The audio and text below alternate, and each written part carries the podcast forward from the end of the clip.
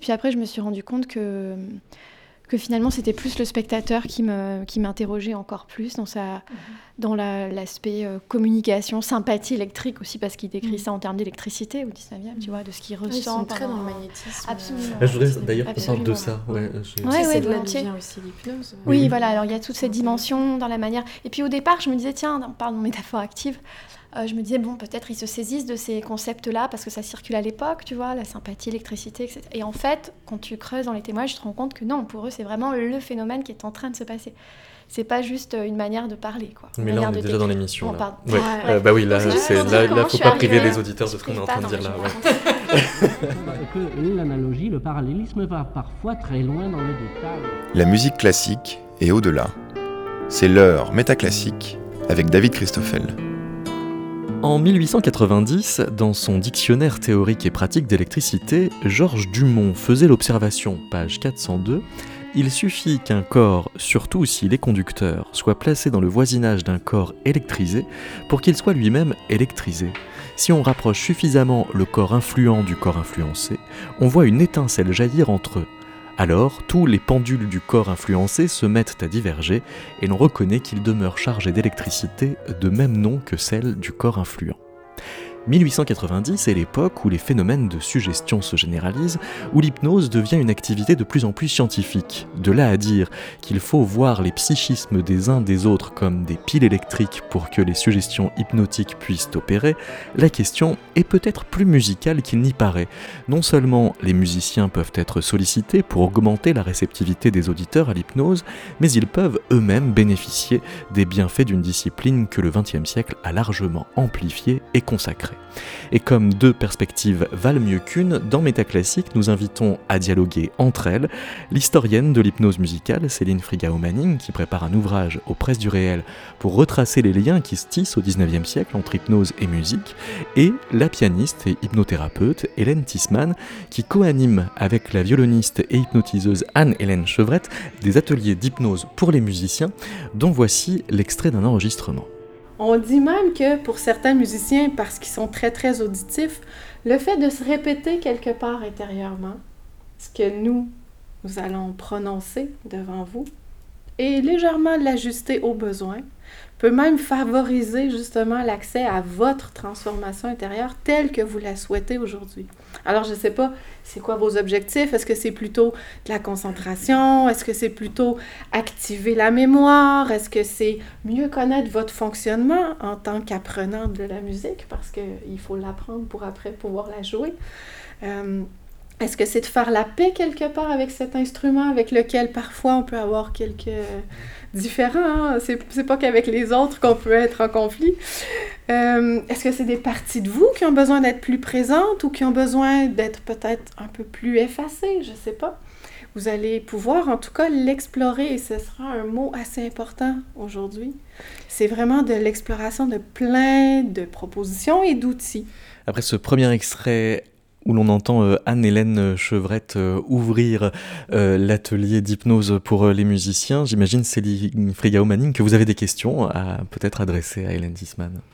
Oui, merci David. Alors déjà, je trouve absolument fascinante cette, cette double identité, pianiste et praticienne en hypnose. et j'aimerais vraiment savoir avant tout comment cette double identité s'est construite, comment tu, tu mm. en es venue là? Bah oui, en fait, c'est intéressant parce que dès, là, dès les premiers mots déjà de, David sur euh, justement sur les corps qui influencent et ceux, et ceux qui seraient influencés, euh, finalement, moi, j'ai vraiment ce qui m'anime, c'est toujours de revenir de plus en plus, en plus, en plus à la source, comme si vraiment j'avais toujours envie de revenir au noyau du noyau du noyau, puis de faire des liens, euh, les choses les unes avec les autres, comme si pour moi tout a tout a une trame au début peut-être invisible, mais qui commence à, se percevoir au fur et à mesure. Euh, et, et, je découvre de plus en plus, en étant de plus en plus, euh, en accompagnant de plus en plus par l'hypnose et en m'initiant de plus en plus à ça, euh, qui accompagne qui et qui influence qui, en fait.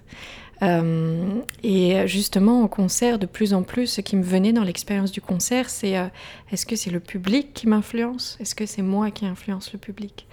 Et donc j'aime bien, euh, j'aime bien souvent commencer les concerts par cette phrase euh, qui pour moi justement la musique en elle-même est une induction hypnotique, c'est une hypnose, c'est une transe, et ça raconte une histoire.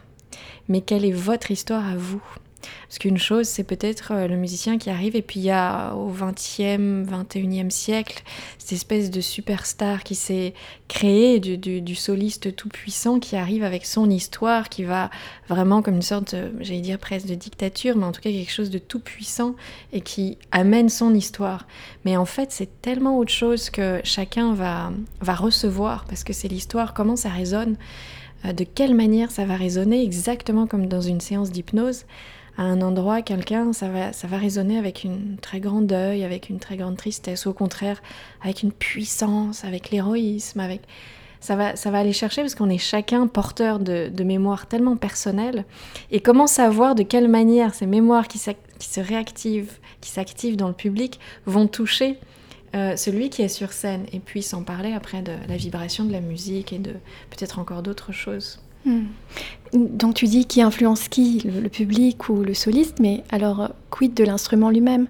Est-ce qu'il n'y a pas une toute puissance aussi du, piano lui-même dans sa présence matérielle, symbolique, dans ce qu'il dans ce qu'il dérobe au regard, ses hmm. mécanismes internes cachés et ce qu'il offre à la vue, sa dimension aussi, euh, son aspect satiné, euh, son aspect magnétique. C'est comme un aimant aussi, ce, piano peut-être. Ah, ce qui est drôle, c'est que j'ai toujours un peu fait blocage, moi, quand euh, on parlait du, piano, comme souvent les gens peuvent l'utiliser comme un meuble chez eux, donc ils trouvent ça très beau, ils sont fascinés par l'objet. Mais quand on est musicien, instrumentiste, ça reste un instrument. Qui dit instrument, c'est un peu, je sais pas comment on pourrait imaginer les chaussons de danse, les pointes des danseurs. On voit que c'est c'est fort, il y a de la passion, il y a un lien fort et en même temps ça reste un outil de travail. Mm. C'est, ça va dans, ça peut être déchiré, corné, en même temps c'est, c'est, pris avec tellement de préciosité, ça a tellement de valeur. Euh, et je pense qu'il y a un peu cette relation-là du musicien avec son instrument. Mais ce qui, ce qui est intéressant, ça me fait tout de suite écho avec une séance que j'ai, que j'ai donnée il y a à peine deux jours avec une musicienne qui me disait oui, alors on avait déjà fait une ou deux séances, elle me dit maintenant je, je ressens plus de... Voilà, en tout cas elle se sentait plus en paix, plus d'amour, me disait-elle, avec ces mots-là, avec son instrument, en l'occurrence son violon. Et tout de suite me vient la question, et est-ce que le violon aussi, est-ce que tu ressens l'amour du violon pour toi? Tout d'un coup, comme ce que j'aime avec l'hypnose, toujours décaler un peu euh, et faire des décalages dans les questions, etc. Et euh, rien que ça aussi, pour un instrumentiste, se dire mais mon piano aussi peut, me renvoyer cet amour, autant quand on va se balader dans les parcs et qu'il y a tous ces arbres, comment, comment souvent on peut être, quand on est en état de grande sensibilité, on a l'impression que ces arbres nous envoient de l'amour, autant que nous, en fait, on est dans cet état simplement de réceptivité, mais qui aime qui à ce moment-là? Euh, mm. Et j'ajouterais aussi que justement, ce qui est beau avec ça, c'est que moi, personnellement, je me sens un instrument, mon mm. corps est un instrument. L'instrument est un instrument, la musique est un instrument. En fait, tout ça ne sont que des instruments pour connecter. C'est impalpable, connecter justement ce magnétisme, faire l'expérience de ce que peut-être des très grands méditants voilà, euh, font bizarrement quand euh, l'espace se fait, quand le vide se fait. Et, et finalement, tout ça n'est qu'un instrument, même la musique, pour faire silence, aussi paradoxal que ce soit. Et je trouve que c'est très proche de l'hypnose. On peut utiliser beaucoup de mots, et jusqu'à un moment donné où ça, ça permet paradoxalement comme un, vide, d'ailleurs ça fait descendre, euh, bah, tu, dois bien savoir par rapport à, aux recherches scientifiques comment ça fait descendre les, les ondes, l'activité électrique justement cérébrale. Et finalement c'est peut-être simplement de ça dont il s'agit.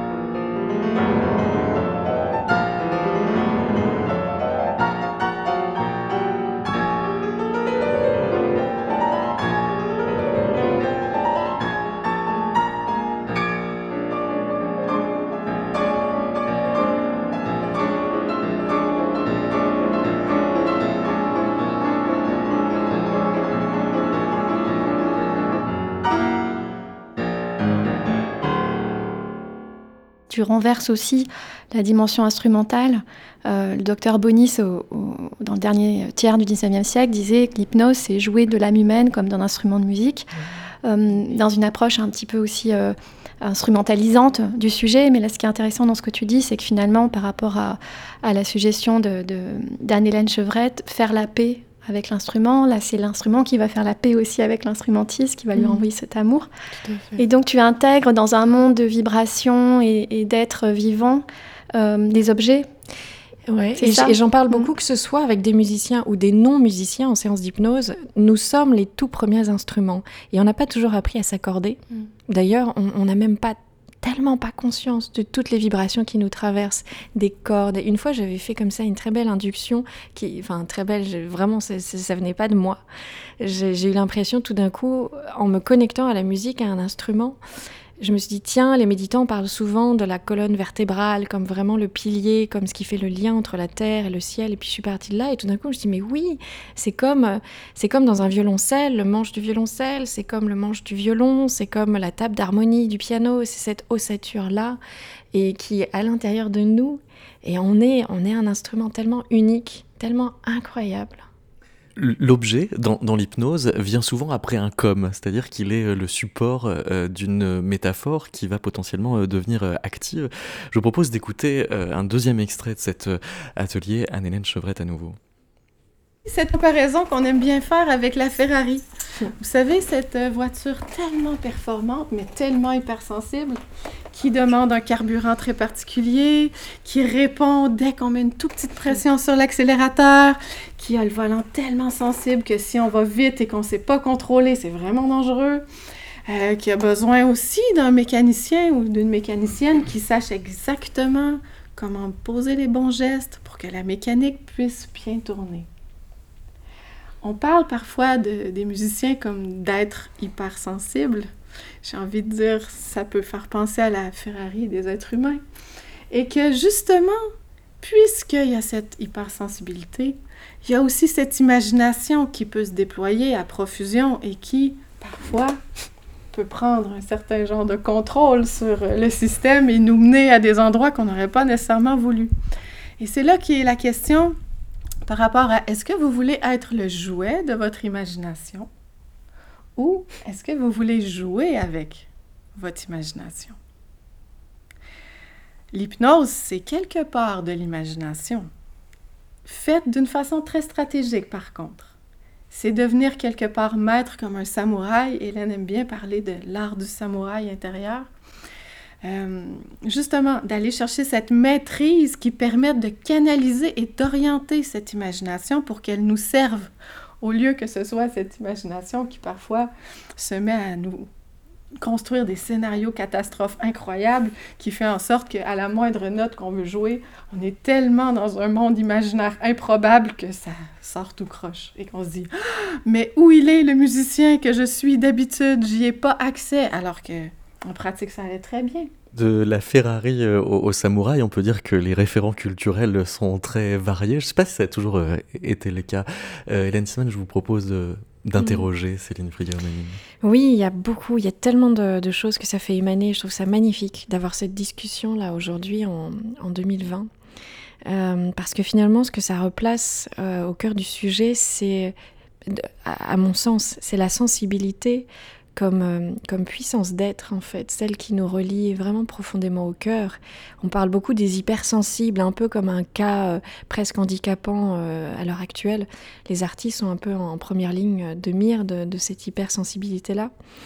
et puis ce qui me touche, donc et en fait, comme si quelque chose voilà, n'était pas normal, comme si j'entends beaucoup les, les, les, musiciens qui viennent me voir, comment je peux avoir l'air plus solide devant un jury, etc. Je dis, c'est pas là plus plus vous allez ne pas accepter votre vulnérabilité en fait plus ça va lutter plus c'est de l'énergie qui frotte et voilà euh, et, tout d'un coup ça me replonge en, évoquant un peu l'histoire euh, et puis l'histoire de la fin du 19e du début du 20e alors peut-être tu peux nous en dire plus euh, Céline. Moi ça m'intéresserait parce que tout d'un coup ça me reconnectait avec évidence aux musiques de Scriabine par exemple qui sont tellement on ne peut plus hypnotisantes, magnétisantes, électriques, et qui viennent, qui proviennent de la plus grande, de la plus immense sensibilité en fait. et, puis, et puis Chopin aussi, juste avant, qui finalement était peut-être l'être, un des êtres tellement les plus hypersensibles. Alors peut-être tu peux nous en dire plus sur ce rapport-là, à cette époque-là, entre l'art justement et, bah, et la transe. Et ouais, parce que finalement ça m'interroge sur comment est-ce qu'on en est arrivé à presque switcher par rapport à ces valeurs-là. Hmm. Ce que je trouve très intéressant dans ce que tu dis, c'est de mettre au premier plan donc cette question de l'hypersensibilité qui effectivement passionne euh, euh, les contemporains au XIXe siècle, en particulier les médecins. Alors, euh, avant de parler d'hypersensibilité, ils parlent d'hypernerveux. Euh, Berlioz est évidemment un exemple, un cas d'école qui s'auto-analyse lui-même en termes médicaux, en utilisant donc toutes, tous les termes de la, de la médecine nerveuse, hein, qui est évidemment en pleine expansion depuis la fin du, XVIIIe siècle. mais donc, ce qui est intéressant, c'est qu'on a une approche qui est très souvent pathologisante, en fait, du musicien. Donc, c'est regarder un peu la dark side euh, du, musicien, donc le revers de la médaille, pourquoi il est si, euh, fort, euh, si virtuose, si, talentueux, et, c'est parce qu'il est, c'est un être malade ou c'est un être plein de, de complexité grave et de malheur et de souffrance. Donc c'est aussi cette version médicale, médicalisée de, de l'artiste maudit qui est intéressante parce qu'on réinvestit des mythes finalement cliniques qui sont eux-mêmes nourris de, littérature, d'art. Donc c'est pas la médecine d'un côté, les sciences, et puis de l'autre côté euh, le monde de l'art.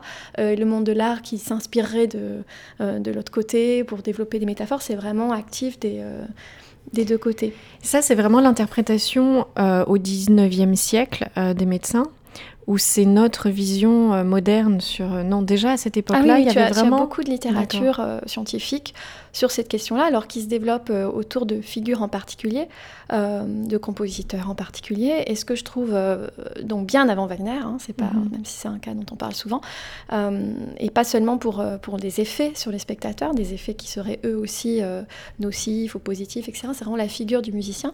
mais, mais ce qui est aussi fascinant dans, aussi dans ce que tu, dans, la manière dont tu posais les choses, c'est que donc en, en mettant l'accent sur des musiques de Scriabine, par exemple, de Chopin, c'est qu'on a bien effectivement au 19e siècle cette, cette, cette tension, on pourrait dire, entre d'une part une vision euh, transcendante de la musique, la musique, donc euh, des discours euh, en permanence sur euh, les pouvoirs de la musique. La musique, la musique, ce, serait ceci, ce serait cela, la musique par nature. Et puis de l'autre côté, la volonté de, donc en discours depuis l'Antiquité, hein, qui est mhm. très prégnant dans les textes aussi médicaux, mais pas seulement. et puis de l'autre côté, la volonté d'affiner ce regard, de, de, de comprendre quel type de musique produit tel type d'effet, donc des casuistiques musicale et puis aussi d'adapter des traitements euh, en termes de dose, en termes de type de répertoire qu'on va convoquer euh, plutôt qu'un autre. Euh, s'il s'agit justement de quelqu'un d'hypersensible, alors surtout ne pas l'exposer à la musique de Wagner. si en revanche c'est mm. quelqu'un qui a besoin d'être un petit peu stimulé parce que trop inerte, alors là il lui faut du Rossini. donc il y a toute une réflexion sur, sur ça qui part de, de choses très générales et génériques. Euh, de différenciation par musique euh, martiale ou militaire, musique euh, de danse, musique religieuse, etc. Et qui s'affine de plus en plus tout au long du siècle pour arriver à la fin du 19e siècle avec des expériences aussi précises où on incorpore la musique, on incorpore telle pièce plutôt qu'une autre. Et c'est pas seulement Chopin ou Wagner ou Verdi, ça va être un nocturne plutôt que la marche funèbre, où on va observer et l'hypnose sert à ça. L'hypnose permet pas simplement d'observer des effets sur un être hypnotisé, mais des effets sur l'être humain en tant que révélés par l'hypnose. Euh, et, ça, c'est très intéressant donc de voir euh, pourquoi Chopin, effectivement, puisque tu le citais. Euh, euh J'ai pas croisé Scriabine dans mes textes qui, qui, parlent de ses expériences, mais Chopin est vraiment une référence ultra présente. certainement aussi parce que euh, lui-même objet de, pathographies euh, diverses et variées, parce que aussi victime de sa propre maladie, etc. Euh, mais on le croise de manière assez générique. Alors par exemple dans, dans un texte assez connu hein, de, Charcot sur l'inversion génitale, donc sur l'homosexualité, où on va dans le portrait hein, qui précède donc l'analyse des antécédents et, et, ensuite la, présentation de l'observation clinique, c'est-à-dire les symptômes, etc. Il y a d'abord une présentation quelques mots euh, du, sujet, du patient. Et là, on va dire que, bah, par exemple, il aime beaucoup euh, Massenet, euh, Delibes et Chopin.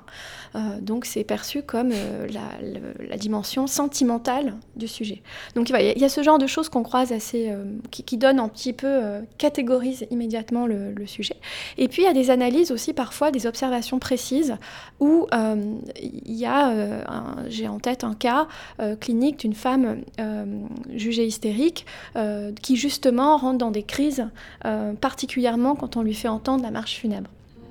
Chopin. Et alors voilà, c'est tout à fait intéressant parce que bien sûr, euh, vous voyez dans cette observation aussi tout le sadisme du médecin qui n'a aucun mal à, jouer exprès la marche funèbre pour ensuite détailler euh, encore et encore et encore. Donc ce qui est intéressant aussi dans cette dimension instrumentale du sujet, c'est que le médecin euh, doit, pour affirmer le caractère médical de l'observation, il doit se fonder sur la répétibilité. Donc c'est pas seulement du sadisme, la chose doit être répétible pour être avérée scientifiquement. Donc il faut la répéter. Et en même temps, ben, c'est comme chez Charcot, c'est parce qu'on la répète qu'on la raffine, qu'on l'améliore, qu'on l'interprète aussi. Donc du coup, le médecin est lui-même en position de, musicien ou de chef d'orchestre à, donner à son interprète fétiche sous hypnose ce genre de situation. Et, bon, le triste destin de cette personne, cette femme, c'est qu'elle elle mourra de la tuberculose et finalement elle rejoint euh, Chopin dans son destin funeste.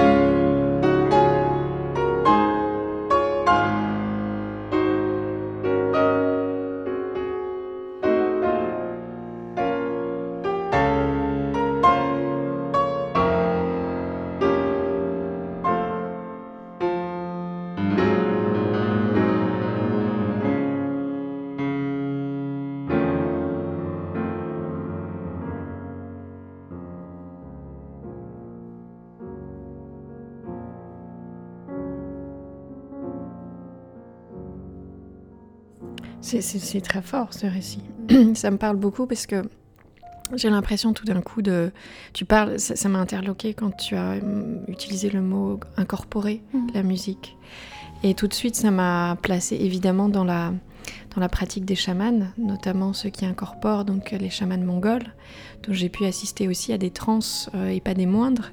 Et ça m'a beaucoup questionné évidemment parce que euh, je me suis dit c'est fou comme il y a une similitude entre l'artiste qui vient incorporer en effet son personnage, si c'est un acteur. Euh, pour un, pour, un, pour un, écrivain aussi, un personnage, pour un musicien, une musique. Euh, ou au-delà, quelque chose en tout cas qui vient. Ouais, il y a une notion d'incorporation. Quand c'est vraiment. Euh, quand l'ego n'est plus là, je dirais, pour interférer, justement. Quand c'est vraiment. Et les chamans ne peuvent pas faire de place à l'ego parce qu'au moment où ils mettent, euh, mettent leurs habits de, de, rituel, ils se préparent, ils ont leur tambour et ils commencent et là, c'est vraiment comme dans l'hypnose en fait. ça se fait, ça se fait pas, mais, mais on peut pas le faire à moitié. On peut pas aller dans ce voyage à moitié, puis on peut pas y aller n'importe comment aussi. Donc voilà, j'imagine qu'à certains moments, peut-être les médecins ont fait des, expériences avec euh, cette pauvre femme et la marche funèbre. Je ne connais pas tous les tenants et les aboutissants, mais c'est évidemment absolument pas anodin. Euh, une transe peut être. Euh, voilà, de savoir qu'est-ce qu'on vient chercher, jusqu'où on va, qu'est-ce qu'on vient vivre. Et peut-être qu'elle avait une connexion particulière en effet. Euh, il y a ce fameux film euh, que peut-être certains auditeurs ont vu ou entendu parler de Corinne Sombrin, euh, la fameuse chercheure qui, était, qui est musicienne à la base, compositrice musicienne, et qui est, qui est un jour, en entendant comme ça, en venant faire un, reportage euh, ethnomusicologique en Mongolie, a commencé à entendre les, battements du tambour, et ça l'a, mis dans un état tellement justement de transe, probablement ce que ces médecins euh, qualifieraient de, voilà, d'hyper nervosité ou j'en sais rien. En fait, c'était une vraie transe chamanique qui a révélé qu'elle était elle-même, voilà, elle incorporait un esprit et qu'elle était donc une chamane. Euh, donc, c'est pas anodin si quelqu'un réagit comme ça, en effet, avec une musique. Euh, et je pense, alors ça, c'est vraiment une croyance très personnelle, mais j'ai la sensation qu'on est de plus en plus sensible, paradoxalement, à tout ce que veulent nous envoyer les médias. Euh, de, ouais, de, solidité, de force, d'être plus puissant, de même les, tout ce qui est pensée positive, etc. Ce qui n'est pas euh, contradictoire du tout. Mais je ressens que euh, il y a de plus en plus de, bah, de gens qui s'intéressent justement à l'hypnose, au magnétisme, à l'énergétique, à, à, ces choses-là. Et Dieu sait que la musique, justement, euh, bah, peut connecter sans que ça passe par le mental, sans qu'on puisse comprendre, saisir.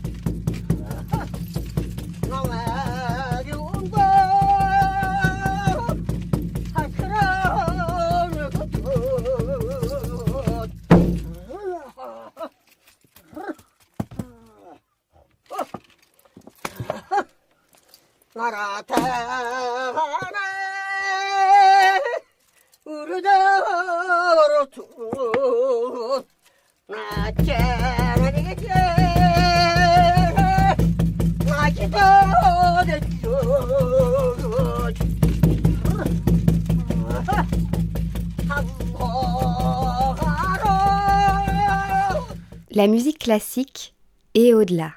C'est Métaclassique avec David Christoffel. On a l'impression que euh, le, sujet hypnotisé par les expériences euh, décrites par Céline n'est pas exactement le même sujet que celui euh, auquel s'adresse par exemple Anne-Hélène Chevrette comme on l'a entendu tout à l'heure parce que le sujet auquel vous vous adressez c'est un sujet qui va lui-même se fixer ses objectifs, s'assumer comme individu, assumer des objectifs individuels alors que le sujet expérimental construit par ces expériences du 19e siècle est, est le réceptacle de quelque chose qui euh, pourrait euh, arriver à tous les individus, euh, au point qu'il est un individu lambda. il est aussi un individu fortement catégorisé du point de vue social, puisqu'on va chercher ces sujets-là vraiment dans des franges de la société où tout est permis. donc chez des marginaux, des prostituées, etc., qui peuvent inversement trouver une place dans la société en devenant aussi euh, à leur niveau des, stars de la scène euh, hypnotique. si la chose se passe bien, voire être en couple avec l'hypnotiste, puisqu'il y a une relation, on parle beaucoup de relations tellement fortes qui se créent. mais c'est vrai que la dimension là, dans ce cadre, est fortement instrumentalisée, et en tout cas dans les récits qui, sont faits, il ne s'agit pas de se il s'agit de voir des gestes, euh, de repérer euh, des constantes de l'âme humaine, mais sans s'identifier au sujet qu'on voit, même en, toujours en renforçant cette distance que l'observateur et le médecin a vis-à-vis de ce sujet, qui reste, qui est double, fondamentalement double, qui est à la fois ce qui nous donne à voir au-delà de lui-même, qui est un objet permettant d'accéder à d'autres choses. Et, donc, c'est pas lui qui est intéressant. On s'intéresse pas à l'hypnose pour faire une exploration de soi, pour comprendre euh, qui on est, où on va, euh, soit comme sujet euh, au sens de la psychanalyse ou de comment on va le construire par la suite. En revanche, ce qui est parles- tu intéressant, parles du 19e siècle. Oui, oui, oui, ça, voilà. Parce que maintenant, c'est différent. C'est justement l'inverse. Complètement, voilà. J'essaie de creuser la différence. Mais ce qui est intéressant aussi, c'est que justement, par rapport, puisqu'on parle beaucoup de trans là, et que le terme apparaît euh, pour les premières fois sous la plume du, du docteur euh, Hippolyte Bernheim, euh, qui est donc euh, vraiment non seulement spécialiste de l'hypnose, mais qui incarne une école qui est aux antipodes de celle de, enfin, qui se pose en concurrence avec l'école dite de la salpêtrière de Charcot, puisque lui se fonde sur l'idée de la suggestion et que donc on, on entre en hypnose pas parce qu'on est un être fondamentalement pathologique, hystérique, etc. Euh, et donc le- l'hypnose serait un symptôme parmi d'autres de cette maladie, mais que quiconque, donc quelque chose de plus proche d'aujourd'hui, quiconque peut entrer en hypnose, qu'on peut utiliser l'hypnose euh, dans le cadre de la thérapie, euh, que donc c'est pas simplement un symptôme, mais que c'est un outil, euh, et que la suggestion aussi doit être acceptée, elle est acceptée par le cerveau, et que donc on accepte d'entrer en hypnose. Donc ce qui est intéressant chez Bernheim, c'est qu'en même temps il a cette vision qui peut recroiser des choses que, que nous on, on en entend, régulièrement et qu'on a envie voilà, d'embrasser, d'explorer. Et, en même temps, lorsqu'il parle de, musique euh, que- qu'il considère comme de musique de trance, euh, par exemple dans le cadre euh, de, des sectes, euh, de musulmanes, des Aïssawa au Maghreb, ou des fakirs, des derviches tourneurs, etc. Alors là, il s'agit d'archaïsme, hein, il s'agit de superstition, etc. Donc dans tous ces cas de trance qui vont être décrits au-delà de l'Occident, où on a des sujets qui en fait sont en train de faire l'expérience de l'hypnose à des fins euh, spirituelles, où la douleur finalement ne vaut pas comme douleur, mais comme ce qui va être transcendé pour accéder à des états supérieurs, donc euh, plus proche, je pense aussi de ce que tu décris. Finalement, c'est là que le médecin, lui, se trouve complètement en porte-à-faux parce qu'il veut saisir des phénomènes, il veut les décrire, il veut les expliquer, et en même temps, il ne cesse de décrire des situations où sa propre rationalité est prise en défaut, où elle est ébranlée, euh, où il est dépassé par ce qui se passe, euh, et en même temps, le discours termine par euh, une reconquête, une réaffirmation du contrôle de soi et euh, du contrôle d'autrui, finalement. Après, ça, porte euh, fondamentalement, c'est vrai que je ne suis pas suffisamment calée sur la question pour avoir un débat sur ça, mais ça porte évidemment sur, sur la question du médecin, de la médecine. c'est vrai que je me sens tellement éloignée depuis des années que je n'avais pas pris en compte ce paramètre-là. Et, euh, et évidemment, fondamentalement, un médecin occidental, on va dire, euh, voilà, de, cette médecine-là, apprend, euh, apprend à partir de, de ben, a appris la médecine à partir de cadavres, c'est-à-dire à partir de quelque chose qui est peut-être moins vivant, et que là où on parle, quand tu parles justement d'archaïsme, de ce qui est en train aussi d'émerger, d'autres formes de médecine, c'est des médecines qui s'intéressent peut-être plus qui s'intéressent en tout cas, qui sont plus connectés au vivant. Donc euh, le médecin actuel s'intéresse à la maladie en oubliant le vivant, en étant peut-être plus connecté justement à la maladie. Et, et, là où c'est vrai que moi je connectais en effet l'hypnose comme... Euh, pas comme une thérapie, mais aussi comme euh, une, une, quête de soi aussi, enfin de soi, de, de, de plus grand que soi. Et, puis, et puis qui nous connecte, en effet, qui nous reconnecte à quelque chose dont on s'est un peu éloigné des tout premiers guérisseurs et qui pouvait prendre tellement de formes différentes que ça pouvait être justement euh, le, je sais pas, le paysan du coin, mais d'ailleurs euh, Erickson, Milton Erickson, le, vraiment le fondateur de la de l'hypnose moderne, a, a, utilisé souvent cette expression, le bon sens paysan, et revenir au bon sens paysan. Et finalement, il a écrit des, tonnes d'articles, de choses extraordinairement élaborées, mais, mais fondamentalement, un, un, un très bon accompagnant, hypnothérapeute, c'est quelqu'un qui a le bon sens paysan qui est malheureusement, c'est vraiment, on est, on est j'allais dire, victime du fait qu'on on a, bah, en, migrant dans les villes, etc., on s'est éloigné de, du guérisseur basique. Il y a un très beau film qui s'appelle L'histoire du chameau qui pleure, qui est un film, je crois, peut-être allemand, et qui se passe aussi dans des steppes en Mongolie, où c'est l'histoire d'une, d'une chamelle qui, euh, qui vient de mettre bas et qui, euh, et qui, ça a été tellement douloureux physiquement, où il y a quelque chose qui, voilà, qui n'a pas été bien pour elle à ce moment-là, quand elle a donné naissance, qu'elle refuse d'allaiter son petit. Euh, or, le petit, si jamais il n'est pas allaité, euh, risque clairement de mourir. Et ils ont pas, ils sont au fin fond des steppes, il n'y a rien d'autre à faire. Une chamelle, c'est hyper précieux, c'est une question de survie. Euh, donc ils savent pas quoi faire. Et il y a tout c'est un film extraordinaire parce que c'est entre film, documentaire. Je sais pas comment ils ont réussi à filmer ça, c'est juste euh, magique. Et, euh, et, en fait, eux, à quoi ils ont recours Bah, à, aux musiciens en fait, naturellement. C'est au violoniste, euh, voilà, c'est un violon euh, mongol, et c'est le musicien qui est considéré un peu, je sais pas, pour certains, il pourrait être considéré comme un magicien, comme un guérisseur, comme un thérapeute, comme un hypno, comme un vétérinaire, je sais pas. Il arrive à ce moment-là, et puis il s'installe, il sort son violon, mais très naturellement, tout ça est tellement simple, tellement. Puis il commence à jouer, et c'est vrai que, même moi, en entendant ces mélodies, c'est vraiment et puis la chamelle, tout d'un coup, se met à pleurer, à pleurer, à pleurer. Et puis tout d'un coup, ils amènent le petit. Et le petit peut se rapprocher de plus en plus. Et c'est comme si c'est une faire la paix avec soi-même, fondamentalement. Et, euh, et donc ça fonctionne.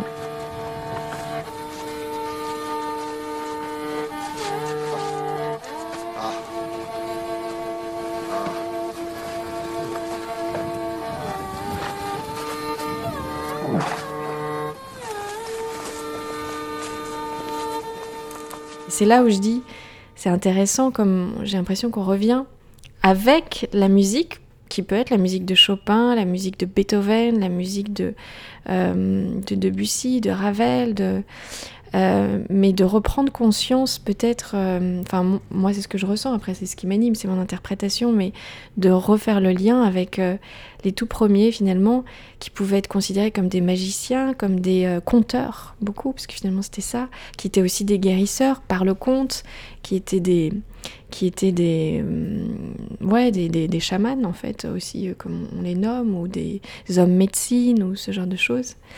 Et, et par rapport à tout ça, ça m'intéressait aussi ta vision sur euh, bah, les, finalement quand Liszt ou Paganini jouaient, tu parlais de fascination aussi parce qu'il y a ça.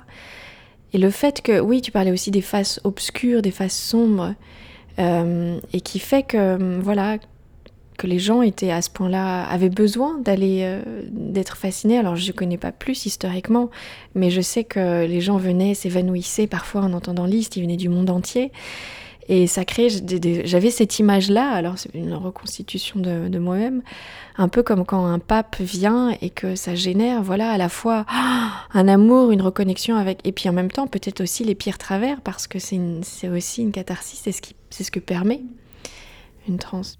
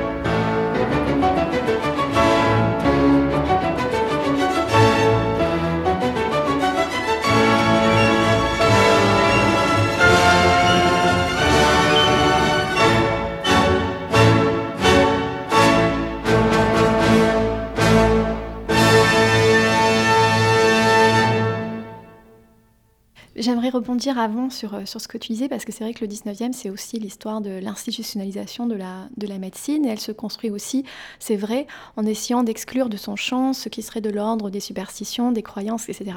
Mais je trouve, et ça c'est intéressant, parce que l'hypnose nous pousse aussi à surmonter les dualismes, à surmonter les oppositions, les binômes, etc tout cela finalement cache vraiment des pratiques très mêlées, euh, où on voit euh, des médecins euh, tout à fait reconnus, hein, qui sont aussi passionnés par, l'ésotérisme, le spiritisme, etc., qui dans leur quête, finalement, leur quête finalement n'est pas tant de soigner pour certains que, d'expérimenter, de comprendre l'au-delà. De, donc c'est intéressant aussi de prendre cette histoire-là, pas comme histoire de la médecine qui serait opposée euh, à d'autres formes de pratiques ou de guérison, mais comme aussi une histoire qui s'interroge sur elle-même. Et placer du coup la médecine du côté aussi du cadavre euh, et, et, de la mort, ce serait plus vrai pour la période qui précède peut-être. Mhm.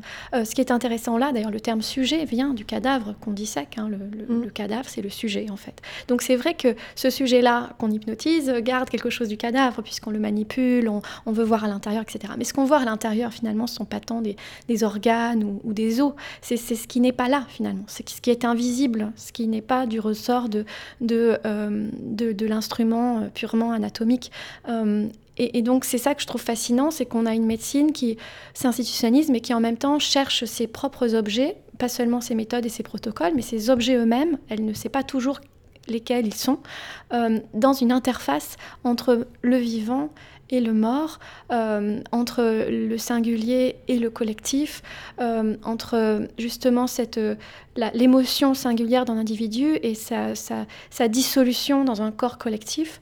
Euh, donc il y, y, a plein de questions comme ça qui sont interrogées par le biais de la musique. Donc des phénomènes effectivement comme celui de la fascination d'un médecin, d'un pardon, d'un musicien lapsus euh, qui serait mm. liste et qui évidemment est fortement mêlé à, tout le star system et le vedettariat euh, très fort qui se met en place à cette époque-là euh, autour de la figure du virtuose en particulier. en même temps, c'est pas forcément l'objet premier des médecins. Je trouve ça intéressant qu'ils ont finalement assez bien résisté euh, à cet objet de fascination médiatique euh, qui était le, musicien euh, lui-même, le virtuose, mais que ce qui les intéresse vraiment, c'est la musique en soi, c'est le répertoire, c'est telle ou telle pièce, c'est tel ou tel jeu. Et on voit dans des expériences tout à fait intéressantes, donc voilà, celle du baryton Victor Morel avec le, sujet Lina de Ferkel, un des plus grands sujets de la scène hypnotique de la fin du 19e siècle, qui était aussi donc le, sujet d'Alphonse Mucha notamment, d'expérience de Victor Morel, mais, mais aussi d'autres on, sait que le compositeur Adolphe Adam participait aux séances de, magnétisme euh, du célèbre Charles Lafontaine. Euh, mais ces gens-là, quand ils y vont, ou Emma Calvé, bien sûr, bon, plein d'autres, ils ne sont pas là parce qu'ils sont la star Emma Calvé ou la star Victor. Ils s'effacent mm. face à l'expérience, face à ce qu'on tente de capter à travers le, la musique elle-même. parfois, c'est vrai qu'elle est associée à l'esprit du, compositeur mort. Et, et donc, il y a euh, une forme de fascination pour la dimension de possession. Euh, l'interprète lui-même, bien que célèbre, s'efface et, et met en communication le spectateur avec l'esprit du compositeur mort. Euh, qu'il s'agisse de Mozart ou de Beethoven ou, d'un autre. Donc il y a cette communication par l'hypnose avec des réminiscences, avec des vies antérieures, etc. Euh, donc ce, ce, ce genre d'expérience, finalement, donc même le, le, musicien connu s'efface lui-même derrière une autre figure. Euh, et donc ce sont des expériences-là qui sont de l'ordre de, de, de, la possession, où ce terme même peut être employé sans être rejeté euh, comme il l'est lorsqu'il s'agit d'expériences, euh, et là c'est l'altérité radicale, hein, lorsqu'il s'agit d'expériences de musique euh, du Maghreb, où, on a beau reconstituer ce qui se passe, avoir les outils, l'érudition nécessaire pour comprendre, en fait on est sourd, on ne comprend pas qu'un un Aïsawa qui entre en transe et qui se met à, manger du verre pilé ou à avaler des, des, insectes ou des serpents vémineux, etc., que tout ça est très codé et que selon le type d'animal qu'il est en train, par lequel il est en train d'être possédé, il va se comporter de telle ou telle manière. Tout ça reste de l'ordre de l'impensable, en fait, de l'impensé. Oui, alors on parle de prismes différents. Mm. Et là, là, tu évoques le fait de savoir et de comprendre ou de saisir. Et en effet, c'est du coup, ça, ça passe évidemment pas par ça. Euh, mais là, on, rentre vraiment dans un sujet de, où, où il faudrait euh, interroger des chamans, je dirais. Moi, ce que j'en sais, c'est que ça passe plus par la connaissance, mais que c'est tout à fait euh, rationnel, en fait, de ce, de ce prisme-là, en fait. Le fait que quand on avale certaines substances, quand on fait ça, quand on fait ça, oui, il va se passer ça. Simplement, c'est très singulier aussi, c'est propre à chacun, à l'expérience de chacun. pour, pour une anecdote, justement, de, de ce que j'ai appris, euh, cette fameuse, euh, ce, fameux, ce fameux breuvage qu'utilisent certains chamans, euh, qui est issu d'une plante qui s'appelle l'ayahuasca en Amazonie. je sais que pour le, pour le réaliser, ce breuvage, ça nécessite une conjonction de tellement de paramètres que aucun scientifique, aucun mathématicien, aucun ordinateur au monde n'aurait pu concevoir. Ça veut dire qu'en fait, à ce sens-là, ça échappe, comme tu dis, à notre compréhension. Pourtant, ça a été dans la connaissance des anciens. On dit c'est les anciens qui ont dit. Mais du coup, il y a forcément un premier qui a su et qui a dit aux autres. Euh, et en fait, ce que j'aime bien, c'est qu'on utilise plus le terme connaissance dans le chamanisme que savoir, c'est-à-dire que c'est par l'expérience et que c'est en faisant. J'avais entendu un chaman euh, parler, voilà, de c'était quoi en fait euh, un chaman? Il disait c'est c'est celui qui, qui va au-delà qui a besoin d'aller au-delà, c'est-à-dire au-delà du visible, au-delà de la vie. Donc, euh, je considère pas du tout, moi, par exemple, personnellement, les, les compositeurs comme morts. C'est quelque chose, c'est pas mort en fait. C'est tellement, puis encore plus vivant que n'importe quoi, tellement actuel. Euh, voilà, après à définir, oui, mort sur un plan, ok, mais c'est tellement pas un plan, voilà, c'est vraiment un plan duel. Euh, et donc celui qui va au-delà, au-delà du, visible, au-delà du monde réel ou de, au-delà de l'illusion, au-delà, voilà, un peu, et, donc au-delà de la peur aussi, au-delà de la pire terreur, au-delà, au-delà de sa propre mort, au-delà de son ego. Donc ça, c'est vraiment le voyage, les, pas du chaman. Mais je trouve, et c'est pour ça que j'utilise souvent le mot samouraï pour euh, faire une boucle avec le début, que le musicien a, aussi cette euh, cette posture-là, finalement, qu'il ignore peut-être, et, c'est ce qu'on aime aussi un peu euh, d'une autre façon, mais, mais, mais proposer aussi avec euh, des outils d'hypnose, de préparation mentale aux musiciens, lui refaire prendre conscience qu'il est aussi un samouraï, dans le sens où euh, euh, on va au-delà, on a envie d'aller au-delà. Enfin, ça me semble intrinsèque à l'artiste d'avoir envie d'aller au-delà, de voir. Et c'est le, pro, propre au mystère, sinon on, resterait chez soi et puis on se contenterait de, de sa tasse de thé sur, sur une table. Et, mais mais l'émerveillement, qu'est-ce qu'il y a au-delà euh, voilà, ça me semble très proche aussi aux, artistes. Hmm. Ce que je trouve fascinant dans ce que tu dis autour de la notion de mystère, justement, c'est que euh, moi, je vais côtoyer souvent dans mes sources des médecins euh, euh, obsédés par, pour reprendre un terme qui leur appartient, obsédés par l'idée de, de, distinguer le vrai du faux, la simulation de, de la vérité, la réalité de la mise en scène, etc. Et, et, ce faisant, comme ils sont en permanence confrontés aux limites de, cette, de leur propre rationalité, mmh. ils montrent bien qu'il y a quelque chose d'autre. Et en revanche, les expériences deviennent passionnantes lorsqu'il ne s'agit plus justement de médecins, qu'on est dans des euh, ou pas seulement de médecins, qu'on est dans le monde de l'art, puisque on ne va plus simplement parler. Il ne s'agit plus finalement tant de, de mise en scène ou de simulation, d'inauthenticité que d'artifice. Et, donc l'hypnose, dans cet entremêlement euh, indissociable entre, entre toutes ces dimensions-là, et un outil, une forme d'artifice aussi pour, euh, pour accéder euh, mm. à quelque chose d'autre. Et, l'art aussi permet ça. Moi, ce qui m'intéresserait euh, de savoir, c'est quand tu, dans ta pratique de l'hypnose, tu t'adresses donc fondamentalement aux médecins, euh, pardon, je n'arrête pas de faire ce lapsus, aux musiciens, c'est-à-dire aux musiciens en tant, que, en tant que praticien de la musique, c'est-à-dire dans, un, dans des ateliers ou dans un dialogue que tu tisses avec eux, dans une relation que tu tisses avec eux. Est-ce que tu utilises toi-même la musique? Est-ce que tu euh, utilises leur musique? Mm. C'est-à-dire, est-ce que tu te saisis euh, mm. comme outil aussi de, du répertoire qui leur est cher ou de celui sur lequel ils sont en train de travailler? Est-ce que justement tu travailles cette distinction entre la musique et les musiques, ou mhm. une musique? C'est une belle question parce que c'est vraiment en devenir.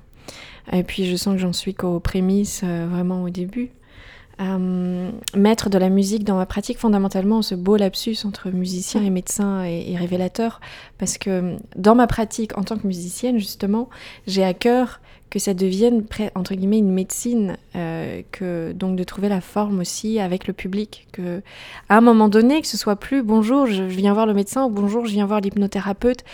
Non, en fait, tout ça est en train de s'entremêler. En fait, on, peut se s'aider les uns les autres, se guérir les uns les autres, que ce soit dans un entre guillemets concert, que ce soit entre guillemets dans une séance d'hypnose, que voilà, c'est un peu mon idée que hum, tout ça se rejoint. Euh, mettre dans la musique justement, alors dans quelqu'un qui viendrait chez quelqu'un qui viendrait pour une séance à proprement dite euh, d'accompagnement, d'hypnose, de euh, oui, j'y pense de plus en plus. J'ai pas encore vraiment fait le pas, mais j'y pense de plus en plus parce que je me pose la question comment et, et que ce soit tellement incarné que voilà justement que la question ne se pose plus. Mais clairement, ça, ça m'attire. Avec des musiciens, c'est différent parce que du coup, euh, l'oreille est différente.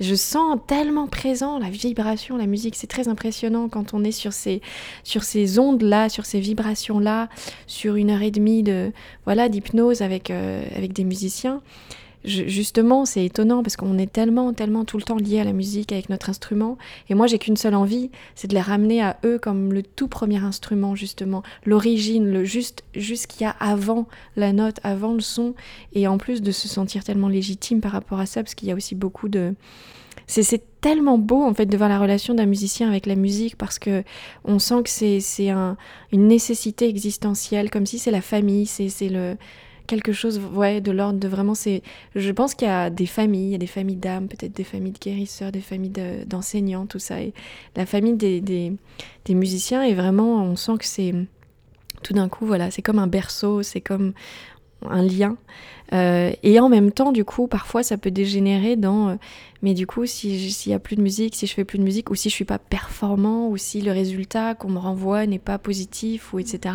Est-ce que je suis toujours légitime? Parce qu'en gros, ma vie, c'est la musique. Donc, euh, si on me renvoie quelque chose qui n'est pas. donc, moi, je les amène déjà à d'abord, premièrement, se reconnecter à leur propre vibration, voilà, première. Mais de plus en plus, j'ai l'idée aussi de, oui, de, de temps en temps, de faire intervenir l'instrument. Alors là, c'est presque plus aussi pour des histoires d'ancrage, dans ce cas-là, pour aller jusqu'au bout du geste. Mais d'abord partir de soi et ensuite euh, que, ça, que ça découle de là. Parce que je pense que parfois, ça peut aussi être une fuite, un échappatoire, d'être tout de suite sur l'instrument. Justement, c'est pour ça qu'il y a ce, cette réflexion sur, euh, sur soi. Euh, en fait, moi, ce qui me fascine plutôt, et même dans tout ça, c'est, pas tant la musique en tant que son, que la musique en tant qu'imaginaire. Et donc je trouve ça justement très intéressant que pour l'instant tu n'aies pas euh, intégré euh, la musique en tant que son, puisque la musique est présente dans tout ce que tu fais, dans tout ce que tu dis, même quand tu parles d'autre chose en réalité. Hein. on sent bien la famille euh, des musiciens. et, donc je trouve ça vraiment, vraiment passionnant de voir qu'il y a aussi beaucoup de gens hein, à cette époque, ou même aujourd'hui, qui s'intéressent au son, aux sound studies, etc. Mais je trouve que du coup la musique tend à être un peu trop euh, limitée ou réduite à cette dimension euh, sonore, sonique, etc. Et donc en croyant ouvrir tout un champ autour des vibrations, etc., souvent on réduit l'ensemble de questions que les contemporains du 19e notamment, eux, ouvraient très très très largement. Donc c'est pour ça que je trouve vraiment très intéressant justement cette idée que le compositeur mort, entre mm. guillemets, puisse euh, être en présence, ça, ça, veut dire des tas d'autres choses. Et cette fascination aussi de l'instrument du piano euh, qui peut évoquer éventuellement l'aimant, euh, euh, qui est effectivement cet objet que l'on voit tout le temps dans les salons de mm. l'époque, qui est en même temps une espèce d'orgue mm. un peu en miniature, parce que pour tous les gens qui, des sujets, par exemple Nanette Leroux, qui donc est le sujet favori du docteur d'Épine pendant des années, qui l'observe, etc. Mais elle vient de la campagne et cette jeune femme, elle n'a jamais vu de piano, donc la première fois qu'elle entre dans un salon et qu'elle voit un piano, elle est fascinée par l'objet, sans même avoir été préparée à cette fascination sans même avoir hérité socialement de mm. cette fascination. Même s'il y, a une fascination qui vient du fait que c'est dans, intégré dans un intérieur bourgeois. Mais ce que lui dit le médecin, c'est on en joue comme d'un orgue. Euh, et donc, du coup, le piano est immédiatement relié, dans sa version euh, laïque, on va dire, à une, euh, dimension spirituelle, etc. Et puis toute cette idée aussi qu'elle va pouvoir se cacher derrière l'objet. Donc, elle peut trouver, elle qui est tout le temps exposée, euh, même à nu, ou exposé dans ses sensations, dans ses, dans ses gestes les plus intimes, devant des... Est-ce qu'il ne faut pas imaginer simplement le médecin face au patient Il faut imaginer le médecin qui convoque d'autres médecins, qui convoque ses mm. élèves, qui convoque des curieux qui mm. viennent voir, mm. faire ses expériences. Et finalement, l'hypnose va intégrer un nouveau type de dispositif où on pratique plus dans l'intimité, euh, et donc avec tout aussi l'imaginaire qui va avec, et les problèmes pratiques qui se posent, de viol sous hypnose, etc., dans toutes sortes d'histoires sordides, mais euh, un dispositif dans lequel ensuite Freud va pleinement s'intégrer, euh, qui lui-même venant de l'hypnose, de, cette, de ce face-à-face, d'être seul, de créer le Mm. lien, la relation, l'intimité, etc. Puis d'être d'humain à humain. Parce Voilà, que, en vrai. fait, Mm. dans l'hypnose, il y a justement il y a celui qui est hypnotisé et celui Mm. qui hypnotise. Mais en réalité, celui qui hypnotise est hypnotisé aussi, Aussi. par celui qui est hypnotisé. Mm. Et euh, si justement on n'a pas fait un, un minimum de travail sur soi, ce que n'ont pas fait quand même beaucoup de médecins, voire même dans des départements de psychiatrie, dans certains hôpitaux, c'est. Enfin. Je, je veux surtout pas généraliser, Dieu sait qu'il y en a qui ont des vraies réflexions, comme tu disais. Mais c'est pas naturel pour un médecin euh, de se dire mais tout ce qui va émaner de moi va, va, va avoir un, un impact. Et inversement, si la personne me parle d'un truc et que moi ça me ferme ou que ça me fait quelque chose, ben.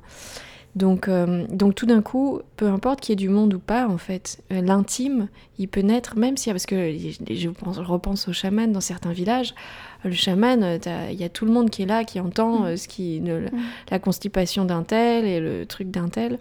Mais euh, on est tellement d'humain à humain, encore une fois, de vivant à vivant, que euh, c'est pas du tout la même. euh, Je vais terminer avec une anecdote par rapport à ça, qui sera votre euh, tâche à faire dans vos prochains entraînements musicaux. L'homme avec lequel je vis depuis 21 ans, qui s'appelle Sylvain, qui est un violoniste de jazz, qui un jour me dit Mon spiccato, il ne me plaît pas. Le spiccato, tic, tic, tic, tic, quand ça sautille comme ça. Et puis il dit Je voudrais bien le faire comme David Oistrakh. Et moi qui avais commencé à apprendre l'hypnose, je dis Ah ouais, chouette Je te propose donc une expérience Alors, je lui propose comme ça de devenir corporellement, émotionnellement et dans tous les détails de mouvement David Oistrakh pour cinq minutes, pas pour toute la vie.